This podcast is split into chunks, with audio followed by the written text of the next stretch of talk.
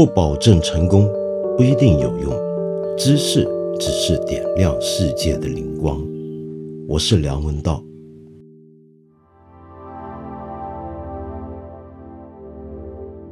估计这几天呢，你的微信朋友圈里面都被黑洞的照片刷屏了。我看到这两天呢，有很多朋友很兴奋地说，总算看到黑洞的样子了。那么也有人说呢。总算看到黑洞的照片了。想想看啊，其实这两句话的意思是完全不一样的。前面呢说的是你总算看见黑洞的样子了，第二句话指的是你看到的只不过是黑洞的照片，而且就是这一次跨国的全球合作的这样的一个事件世界观测计划里面给我们的照片。这两句话有什么不一样呢？这么讲吧，其实我们都晓得，黑洞按照定义来讲是不可能看得见的。为什么呢？你看看这一次这个计划的整个项目的名字啊，事件世界，事件就是说有什么事件 event，任何事物，世界其实是翻译自 horizon，平常一点的讲法就是地平线。平常我们人在这个世界上面啊，看东西是有地平线的，是有 horizon 的，就是说我好像有一个遥远的、很模糊的一条边界。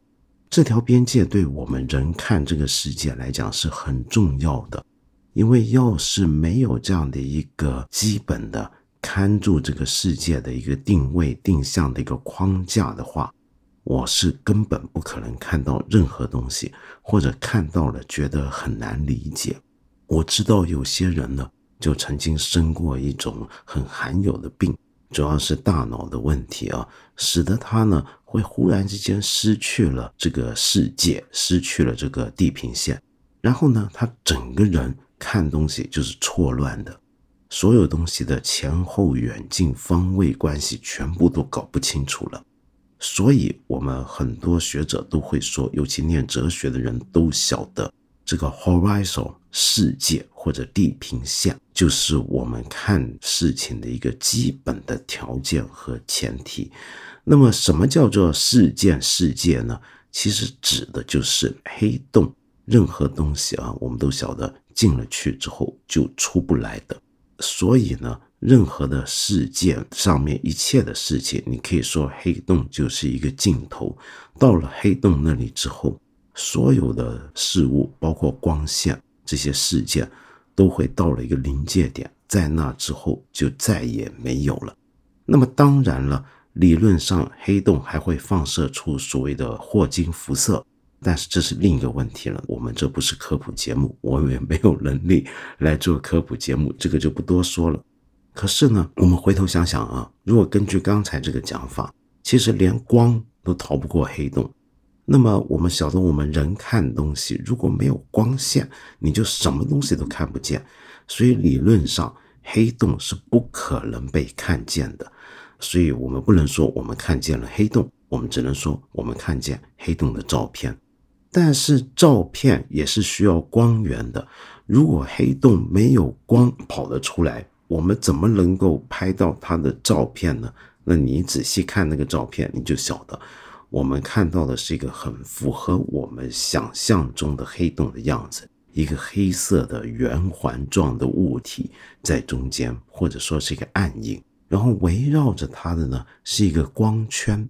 我们其实是透过那个光圈来让我们看到了中间的那块暗影。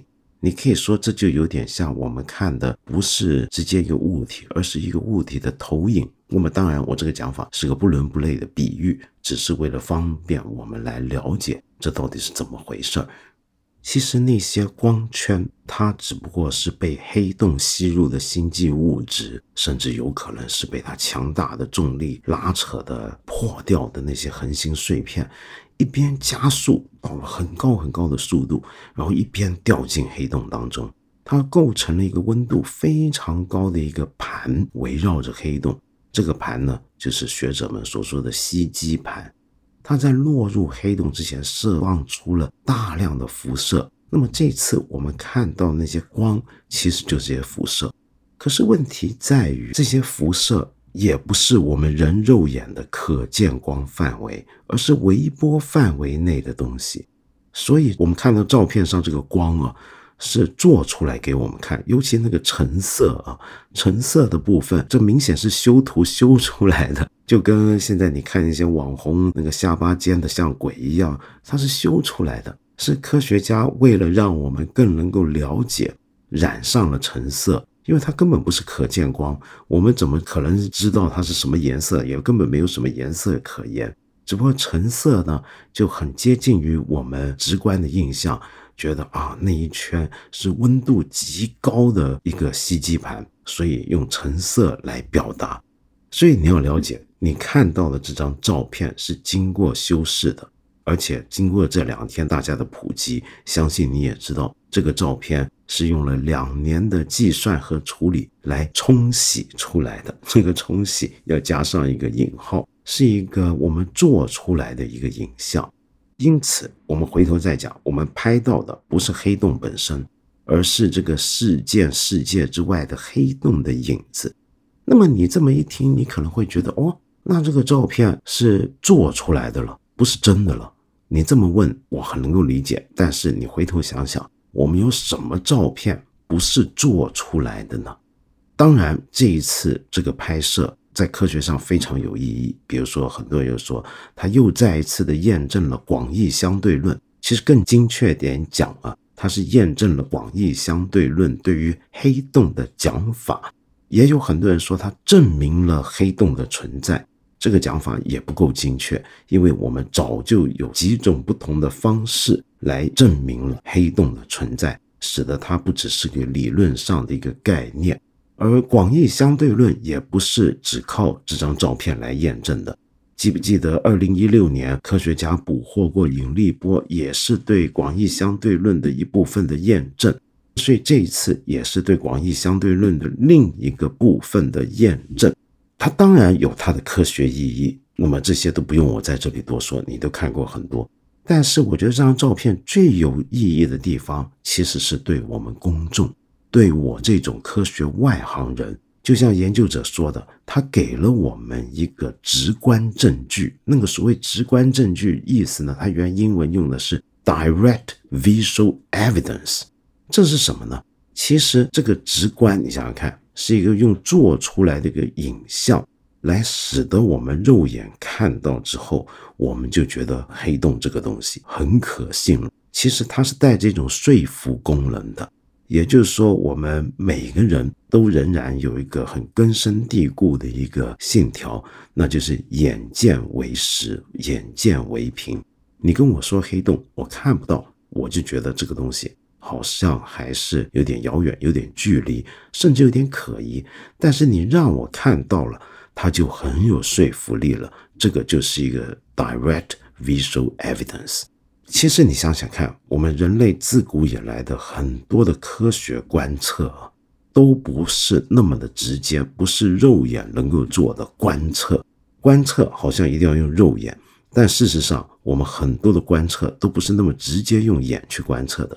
我们的古人要看日食，就晓得是要透过水的投影来间接的观看，否则日食本身会破坏我们的眼睛，因为我们直接看的太阳是受不了的。本能的你睁不开眼睛，你也什么都看不到，所以我们是间接的透过别的方法来观测。那么这就要说到伽利略跟望远镜的关系。那么在这我又卖一个小广告。我推荐大家呢，可以去听听看。我们看理想 A P P 上面由徐奔老师主讲的《现代的诞生：启蒙运动经典》。那么在这节目里面呢，徐奔老师就别开生面的把伽利略的《星际使者》也列为启蒙运动思想的经典，给大家好好解读。那么，像看伽利略做了什么事情？其实伽利略做的很重要的一件事情呢，就是用望远镜。来观测月亮以及天体，他不是第一个这么做的人，但是只有在他那里，望远镜才真正的变成一种全面观测星空更重要的是证实了哥白尼学说的一种工具和仪器。那么我们晓得伽利略啊，他透过望远镜这样的一个仪器，他发现了很多很多的东西。那么这个望远镜本身就是一个对人的肉眼的一个延伸，它里面看到的这个图像，在当时那么有爆炸力，就是因为它有很强的说服力，它是一种直观证据，来证明了哥白尼的天球运行论。在一五四三年出版的这本不朽的科学著作，所以为什么后来伽利略被人认为他是近代科学之父，是因为他是用了一个实际观测的方法来进行他的科学研究，这是我们整个近代科学的基础。你要有观测，但是呢，我在这里想特别强调，科学这个东西在这里包含两个层面：第一，这个观测以及视觉上的元素。是一个我们用来发现科学、做科学研究里面必不可少的一个工具，是它的一个直接需要的东西。没有实证的观测，就不成其为科学。这是我们近代对科学的理解。但是另一方面，它却是科学在传播以及向公众产生说服力的一个修辞上的要素。你想想看啊，伽利略那个年代。他开始那么注重观测，然后把他用望远镜观测的结果，用绘图的方法表达出来，让别人也去看。这样的一个做法，在那个时代有没有让你觉得跟另一件事好像很巧合呢？没错，就是文艺复兴的晚期的时候，透视法已经全面推展开来，所有的绘画都会用上透视法，而透视法被认为是一种很科学的。观看方法以及艺术上的一个必要的一个金科玉律，其实后来有很多的科学史家跟艺术史家在探讨这段过程的时候，就发现文艺复兴里面采用的大量的艺术上的透视法的画法，对于那个年代开始出现的近代科学精神是有直接的影响，或者说这两者是有相互的影响的。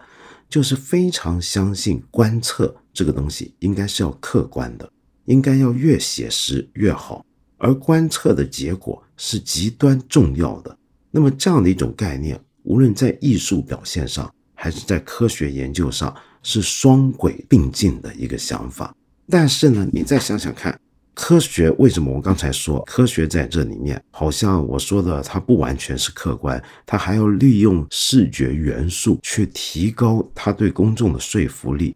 其实这是非常自然的。有一些现代的科学史家以及做科学研究 （science studies） 的人，就极力想说明这一点，就是这些视觉做出来的科学图像，是科学家交流和争论的基础。他们有非常强大的说服跟修辞的力量，使得科学家在种种的论辩之中呢，就获得一种优势的地位。那就是因为我们大部分人都会很直观的去相信我们看得到的东西，哪怕那些看得到的东西其实是经过观测的仪器、经过人手绘画，乃至于现在我们看到黑洞图像是经过计算机去做出来的。那么，就比如说很多我们原来看不到的东西，用种种仪器好像使我们看到，但那已经再也不是传统意义上的看到了。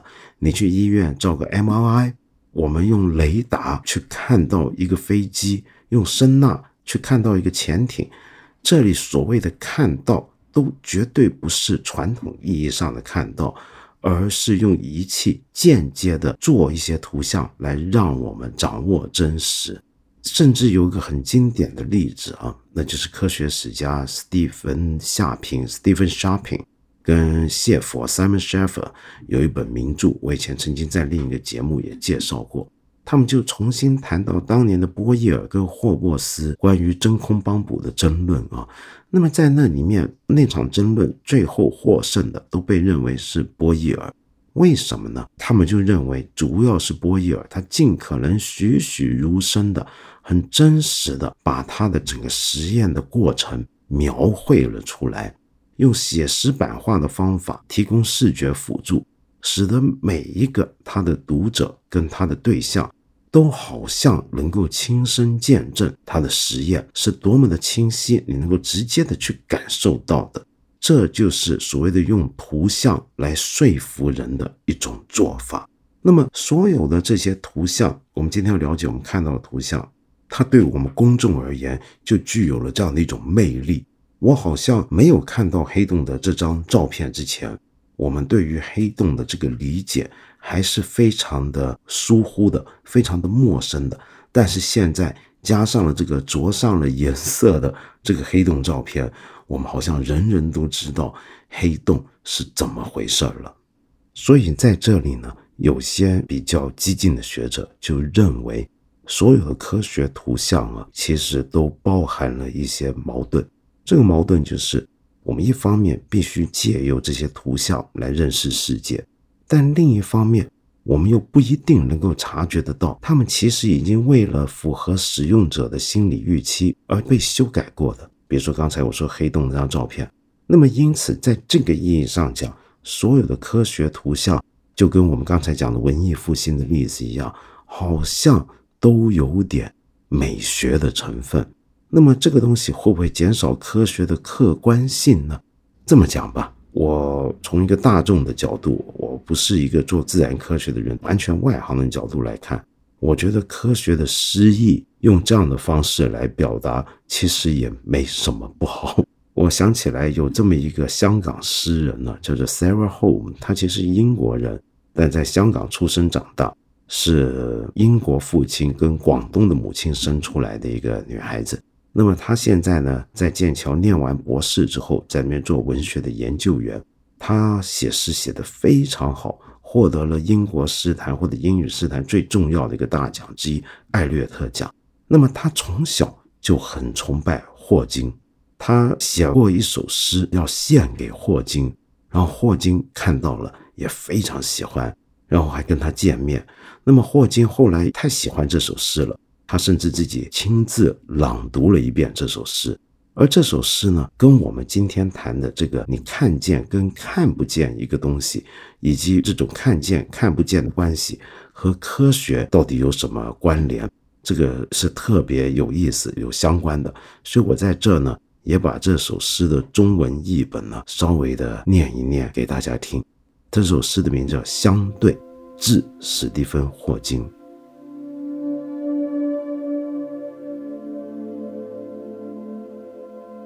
When we wake up, brushed by panic in the dark, our pupils grope for the shape of things we know. Photons loosed from slits, like greyhounds at the track. reveal light's doubleness in their cast shadows。当我们被黑暗中的惊慌惊醒，我们的学生正试图感知那些我们熟悉事物的形状。裂口中渗出的光子， 就像小径上的灰狗，在他们投下的阴影中，揭示了光的两面性。在昏暗的实验室墙上，投射出条纹。不再是粒子，在波浪中向确定性道别。什么在宇宙中是确定的？是超声波仪发出的像赛人午夜哭喊般的声音吗？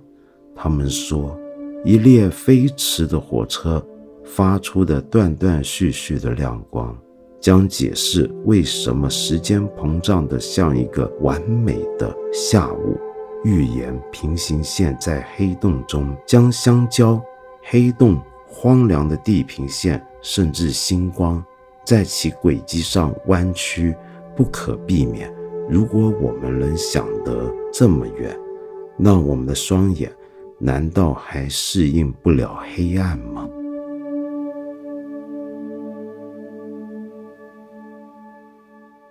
这首诗呢写的相当漂亮，尤其最后这一句：“If we can think this far, might not our eyes adjust to the dark？” 那么这是一个很美很美的一个句话，是不是？如果你对科学稍微有点认知，你就读得出来，刚才这首诗里面。其实有相当多的一部分是有包含了各种各样科学史上著名的一些的讲法，比如说光的波相二重性。但是为什么刚才我说最后那句话最美呢？它其实好像告诉我们，如果我们能够借助科学发现的想象力的话，其实我们就算在黑暗之中，我们好像还是能够用我们的心眼看到很远，看到一些其实我们看不到，甚至没有办法用肉身任何感官去感觉得到的一些东西。什么意思呢？我自己的例子是这样。我记得我小学的时候，第一次听说原来地球是一个球，而且它会自转，而且它还在公转，那真是太震撼的一个想法。我其实看不到地球怎么转动，我相信你我都看不到。但是你怎么去想，我们地下这个东西，我们是站在一个球上面，而不是一块平面上面，我们看到的是平面。但其实它不是平面，我们地球在转动，但是我们不只看不到，而且丝毫没有感觉到这种震动。但是当我知道这件事情之后，我还记得那是大概是小学二年级那天晚上，我失眠睡不着，我一整个晚上都在想着这件事。我觉得我的床底下地球正在浩大的自转。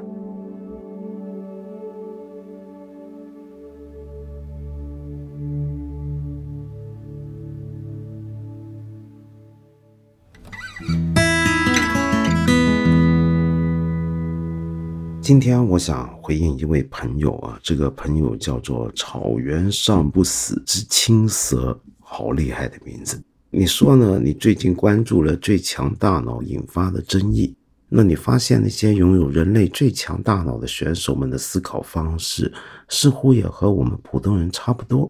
那么，所以你同时就联想到你身边的博士生、博士、博导们。他们有很高的受教育水平，可是你感觉他们的行为模式、思考方式似乎也不是那么高端，甚至在道德品质和性格上都还有比较大的瑕疵。你没有感觉到这类群体里面的好人坏人的比例比其他群体有不同，那你也明白知识不等于智慧，但是知识量的增加是否会提高人的所谓水平呢？二者的相关性到底有多高呢？很好的问题啊，但是我们要拆解一下。我们先来回应你最后那个问题：知识量的增加是否会提高人的所谓水平？它当然会，提高的就是知识水平嘛。但是我猜你问的不是这个，你想问的其实是知识量的增加会不会提高人的道德水平？那么一开始你是说他们很有知识、大脑很强的人，好像跟我们一般人的行为模式、思考方法都很类似。这是自然的啊，这一点，因为它到底也是人，我们每一个人都难免会有些人的基本的局限。比如说，我见过一些科学家，但是却充满了各种各样很不科学的族群种族歧视。种族歧视其实是基于很简单的类型化的偏见。那为什么有的科学家他都摆脱不了呢？这就说明他跟我们一样都是凡人，他在某方面具有比我们强大的能力，但并不表示在所有方面都会比我们更优秀。然后我们回到你的核心问题，就知识的增加跟道德有没有关系？我觉得是有关系的，只不过这个关系不是说你知识越多，你的人就越道德。那么说起来，希特勒知识也很丰富啊。历史上有很多很恐怖的、杀人无算的大独裁者，其实都是读书读的不少的人。那么希特勒一辈子甚至读过一万多本书呢，所以这跟他好坏没有关系。但是为什么我又说知识跟道德品格还是有关呢？应该这么来讲啊，就假如你的人，你一开始学习知识的态度。跟立场还有方向是往某个方向走的话，就可能会决定你的道德取向。怎么说呢？这其实再大白话一点讲，就是跟你学习知识的目的是什么有关的。比如说，有的人是想跟世界上面跟自己不同的人有多一点的了解而来学习知识的话，那么他可能知识越增加，他就会发现。这个世界上面有太多不同的人，依据不同的原则跟理由去行事，然后有不同的人，他们有不同的处境，是他原来不知道的。那么这个状况呢，就有可能会拓展出他的同情心跟同理心。而一个人同情心跟同理心如果得以扩展的话，很有可能会使得他的道德能力，至少道德感受是会增加的。但是，假如一个人一开始他学习知识的目的是为了要了解其他人之后，知道怎么样更好的利用其他人。或者处理好不同的人来完成自己私人的目的，尤其是符合他利益的目的的话，那么这个时候他知道的再多，也很难会让他变成一个更有同情心的一个善人，是不是？这个情况就跟我们今天节目里面讲到的科学知识也有关系。比如说，我知道有的天文学家。由于他长期观测的东西是一个尺度这么大的一个世界，他关怀的问题是一个这么辽阔的一个世界，那么因此在他的眼中，我们地球上面种种的事情都会相对的显得渺小，甚至连他身边的、他身上很多事情，他都放在一个很宽广的背景底下来看。他的心胸这么开阔的时候。自然也会影响到他的为人处事。以前我们不是常说做人要常常仰望星空吗？你如果常常仰望星空，了解到我们全世界几十亿人都是住在这样的一个蓝色星球，你从遥远的距离看回来这个星球的时候，你不要说人了，连长城其实你都看不到的话，那么你今天的不开心。你今天的一种小小的挫折，它还很重要吗？我们八分这个节目每星期三、每星期五都会在看理想 APP 和看理想微信公众号同步更新，欢迎你给我留言，提出你的问题或者建议。我们今天就先聊到这里了，下期节目再接着谈。